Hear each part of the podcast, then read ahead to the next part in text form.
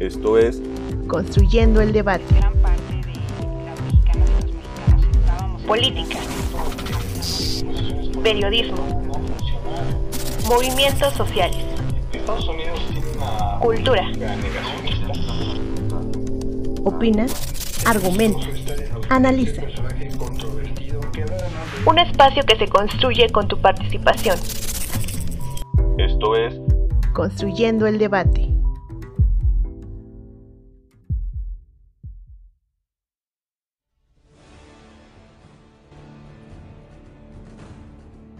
Corazones de papel, dulces, chocolates y globos por doquier, en ambiente romántico que cubre el mundo en un tono rojo y rosado. Claro que sí, hoy es 14 de febrero, Día de los Enamorados, y en Construyendo el Debate tenemos un especial dedicado a esta festividad llena de cariño y amor. Pero dime, ¿alguna vez te has preguntado sobre el origen de esta celebración?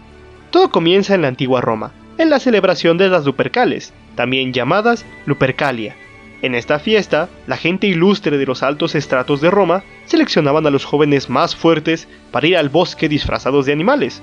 Al paso de un par de días, los jóvenes llegaban a la higuera de Ruminalis, donde se dice que los fundadores de Roma fueron encontrados, y ahí presentaban una cabra en sacrificio. Al llegar todos a la higuera, se daba inicio al ritual, en donde los jóvenes y los sacerdotes ordeñaban a la cabra, después la sacrificaban, se untaban la cara con la sangre de la cabra, al terminar, agarraban pedazos de lana para limpiarse la sangre con la leche ya ordeñada. Siguiendo con el ritual, se desollaba la cabra y se usaba su piel para vestir a los jóvenes. Ya para finalizar, se regresaba a la ciudad dando latigazos, hechos de la piel de la cabra.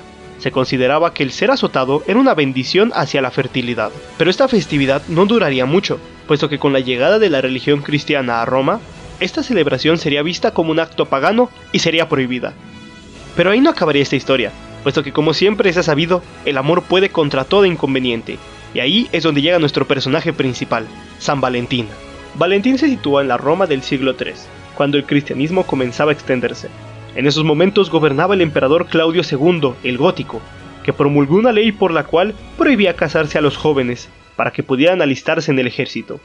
Al no estar de acuerdo con dicha ley, un joven Valentín decidió desafiar la prohibición del emperador y empezó a celebrar matrimonios en secreto entre jóvenes enamorados, además de lograr que muchos se convirtieran al cristianismo y asistir a los presos antes de ser torturados y ejecutados. Por desgracia, Valentín sería descubierto y posteriormente encerrado en una mazmorra, donde el oficial encargado de su custodia le retó a devolverle la vista a su hija Julia, que había nacido ciega. El joven sacerdote aceptó el reto y en nombre de Dios devolvió la vista a la joven, con lo cual logró que el oficial y toda su familia se convirtieran al cristianismo. A pesar del milagro, Valentín seguía preso, y el 14 de febrero del año 2069 fue lapidado y decapitado en público. La leyenda cuenta que Valentín, quien se había enamorado de Julia, envió una nota de despedida a su amada, en la que firmaba de tu Valentín. De ahí la expresión anglosajona con la que se firman las cartas de amor. Y es así donde siglos después el Papa Gelasio I declaró el 14 de febrero, el día de su martirio, como el día de San Valentín. Pero ahí no acaba esta celebración, amigos míos, puesto que existe otra historia sobre el Día de los Enamorados. En esta, el poeta Geoffrey Krauser relataba cómo en el día de San Valentín cada pájaro viene a escoger a su pareja. En su momento, este poema fue visto como algo romántico, y los ciudadanos de Inglaterra vieron en él la posibilidad de empezar a obsequiar regalos a sus parejas o a mujeres solteras, para así conseguir una muestra de afecto mayor. La historia siguió y cada vez más gente empezó a celebrar este día, dándole el nombre de Día de los Enamorados o también de San Valentín. Con esto podemos ver cómo el amor siempre puede hacer frente a cualquier barrera, puesto que como se dice, el amor es el motor que mueve al mundo. Con información de Gaceta UNAM, National Geographic y de Destripando la Historia, yo soy Alan Romero y estás escuchando Construyendo el Debate. Feliz día de San Valentín.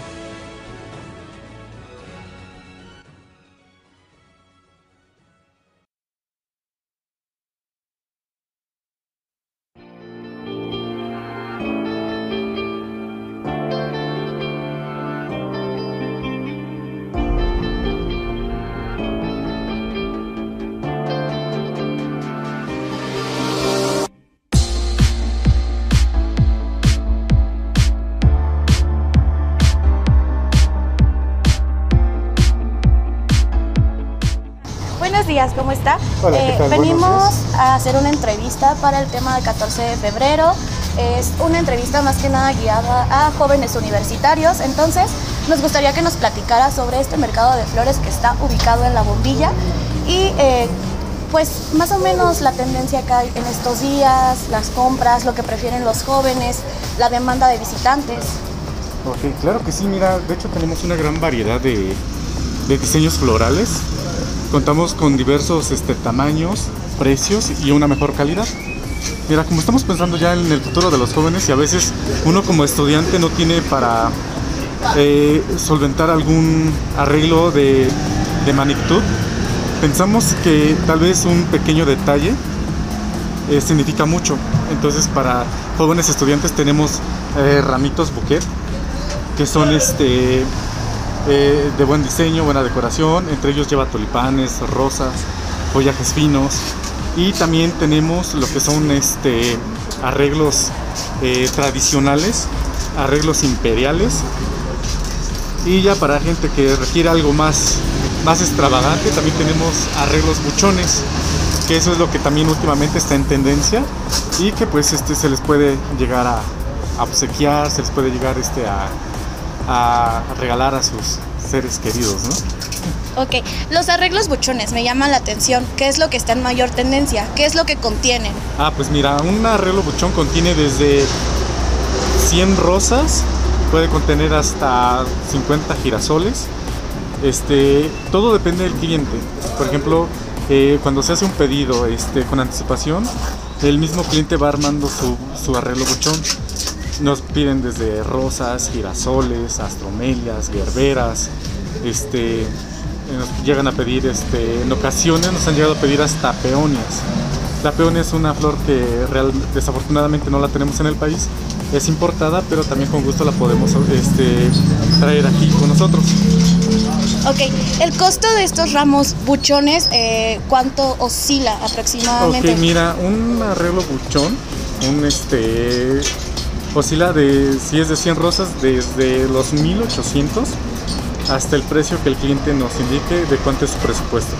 Nosotros nos basamos mucho en lo que es al presupuesto del cliente. Si el cliente me dice, sabes que yo necesito un buchón, pero mi presupuesto es de mil pesos, con gusto también se lo realizamos. Aquí estamos a disposición del cliente, de su gusto y con gusto también lo armamos. Ok, y respecto, digo, enfocándonos al tema de los jóvenes universitarios, que estamos un poquito más cerca de esta área, ¿cuál sería el, el arreglo o el producto que más piden los jóvenes para regalarse en estas fechas y qué costos tienen aproximadamente? Ok, mira, eh, para los jóvenes universitarios estamos pensando en hacer un mini buchón, que es este, como te comentaba, es desde el más mínimo detalle y tiene un costo desde 200 a 250 pesos. Ya de ahí eh, va incrementando el tamaño del arreglo. En este caso que son este, los bouquets, que van costando desde 400, 500 pesos. Cada uno de ellos cuenta con rosas, tulipanes, este, girasoles, este, algunos llevan detalle de orquídea y también tenemos corazones, corazones que también llevan rosas, eh, chocolates Ferrero Rocher y tiene también otra variedad de chocolate que es este el chocolate macizo que le llaman y que tiene una buena calidad, un buen sabor. Ok, retomando, digo, sobre las fechas. ¿Esta sería la fecha más importante en ventas para ustedes o tienen alguna otra temporada que se podría considerar alta?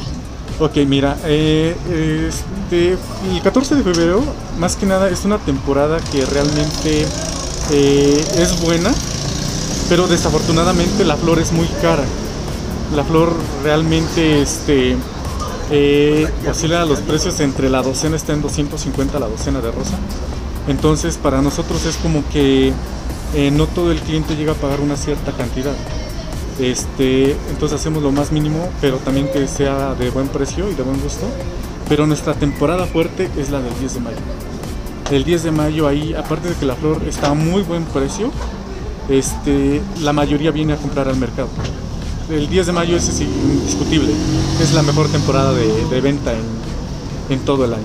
Y por el contrario, ¿cuál sería su temporada baja? La temporada baja es eh, a principios de enero. Pasando diciembre, enero se, mueve, se, se vuelve las dos, tres primeras semanas una temporada baja de menos venta porque la mayoría está gastado.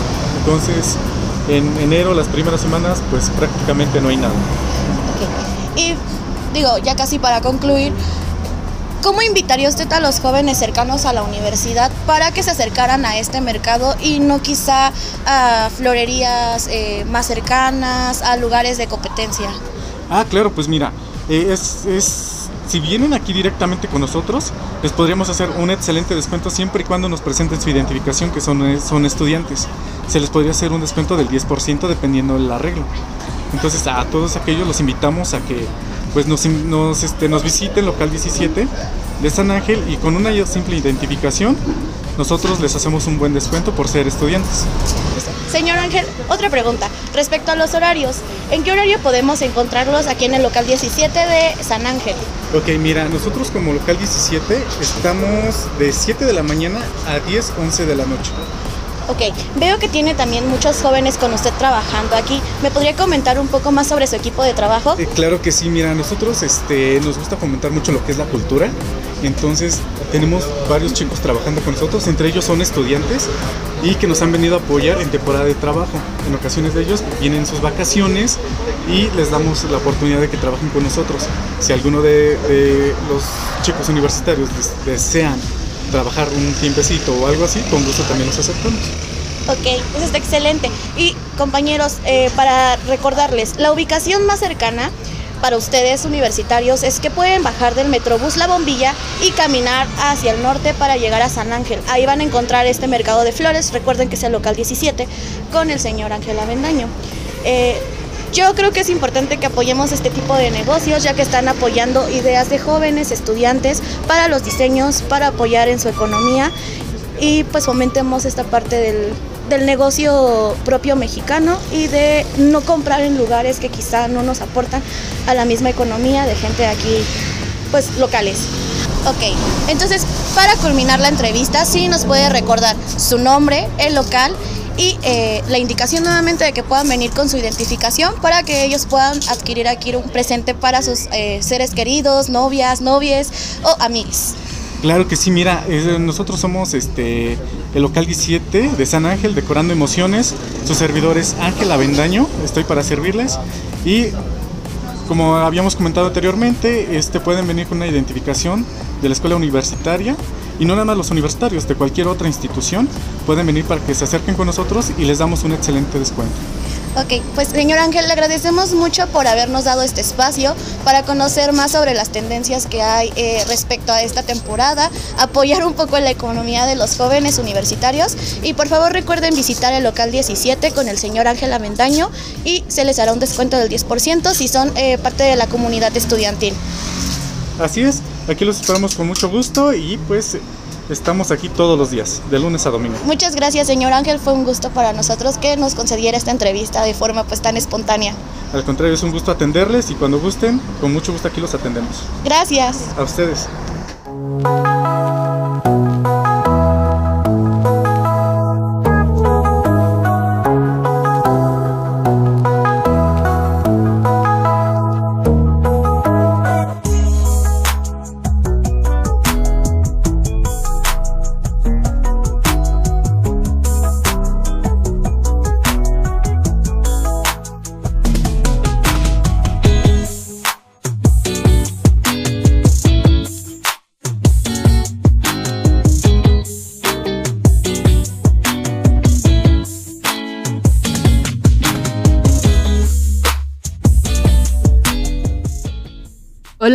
Nombre es Sebastián y tengo 21 años.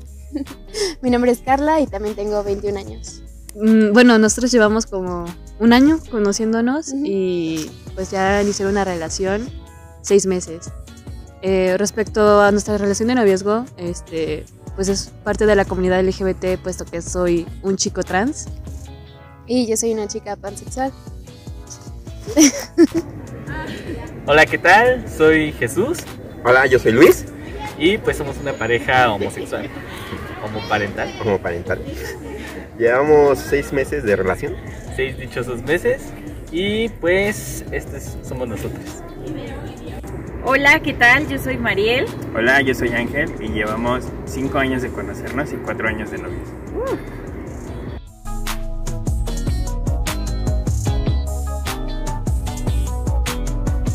Algunos de los inconvenientes que hemos pasado eh, son respecto a la comunicación, porque a veces eh, pues falla en que no somos claros con lo que queremos o no somos eh, lo suficientemente asertivos, pero siempre se puede trabajar en ello si tu pareja también está de acuerdo. Como que siempre eh, hemos tenido como esa oportunidad de hablar bien las cosas de, no sé cómo explicarlo, como que detectamos de un error eh, en lo que estamos mal, pero siempre nos damos el tiempo de, ¿sabes qué? Hay que arreglarlo, porque esto, pues, aquí algo anda mal, ¿no?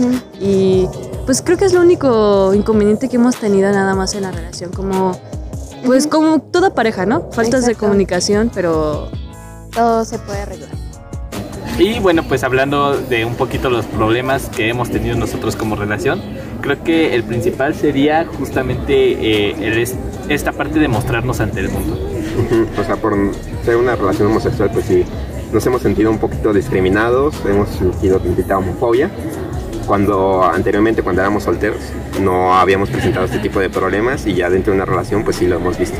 Sí, justamente, ¿no? Nunca faltan las miradas, los malos comentarios, eh, a veces los cuchicheos eh, entre las personas en, en vía pública, entonces sí es un poquito incómodo en ocasiones. Y eso es lo que a veces nos limita a expresar nuestro amor, porque lo hemos hecho y luego hemos recibido hasta comentarios de que nos quieren cambiar. Justamente, entonces muchos incluso con tintes religiosos, así. Uno de nuestros principales problemas es la distancia, porque ella vive del otro lado de la ciudad. Sí, él vive en el norte, yo en el sur y ahora sí, el metro nos cuesta mucho trabajo poder vernos, estar juntos, así que aprovechamos cuando él anda en la parte sur de la ciudad para poder estar juntos, comer o platicar. Pero sí, uno de los mayores problemas que hemos tenido es la distancia y empezando desde la pandemia, porque la pandemia nos distanció muchísimo, porque cada quien se quedó con su, con su familia. Ya poco a poco fuimos buscando formas, encontramos formas de poder estar juntos, pero sí, fue la distancia.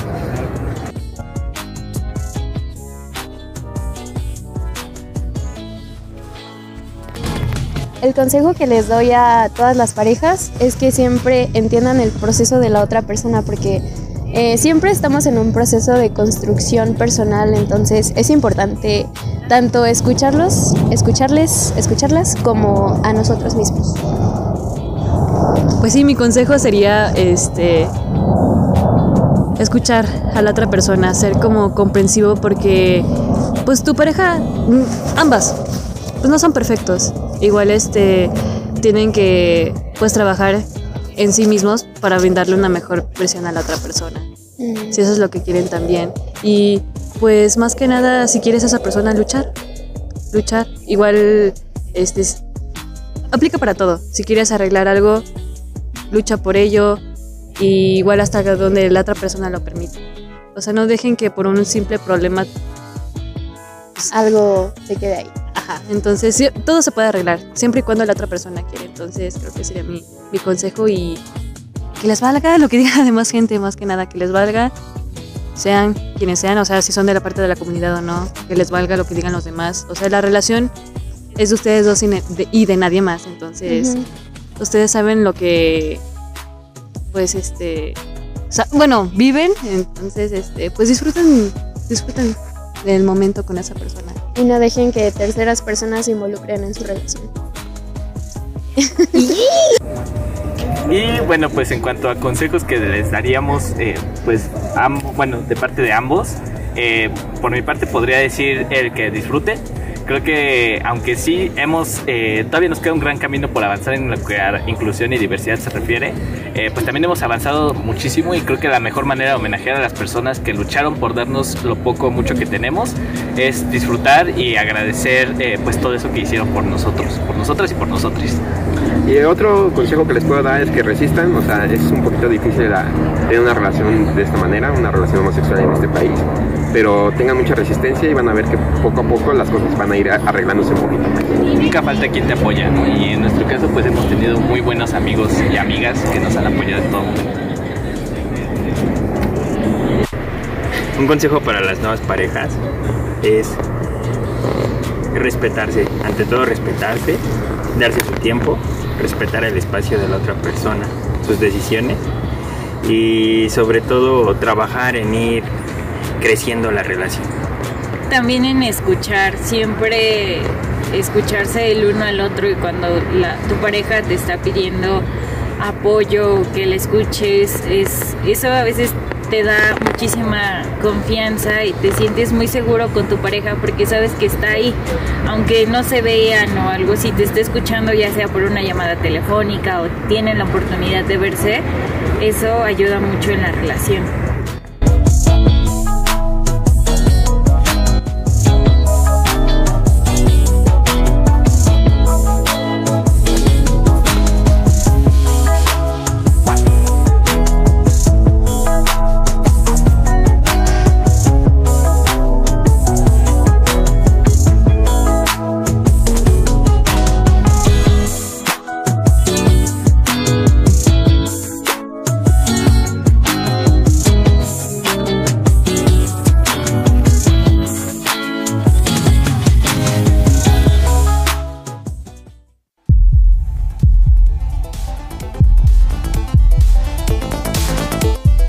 Esto fue Construyendo el debate.